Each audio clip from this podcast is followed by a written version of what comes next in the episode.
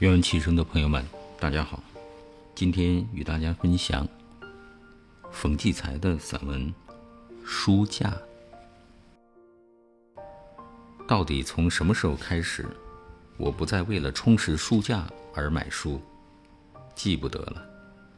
我有过一种感觉：当许许多多好书挤满在书架上，书架就变得次要、不起色。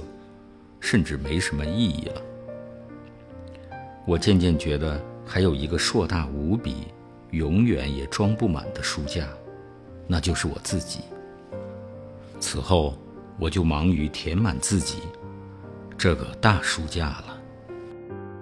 书是无穷无尽的，一本本书就像一个个潮头，一页页书就像一片片浪花。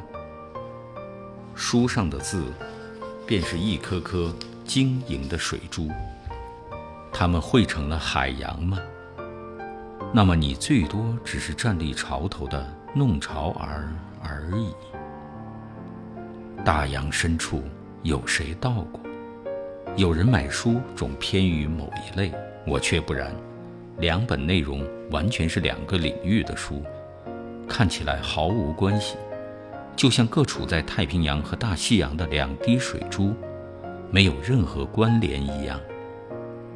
但不知哪一天，出于一种什么机缘和需要，他俩也会倏然地融成一滴。这样，我的书就杂了，还有一些绝版的、旧版的书，参差地竖立在书架上，它们带着不同时代的不同风韵气息。这一架，这一架子书所给我的精神享受，也是无穷无尽的了。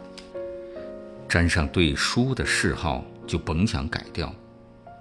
顺从这高贵而美好的嗜好吧。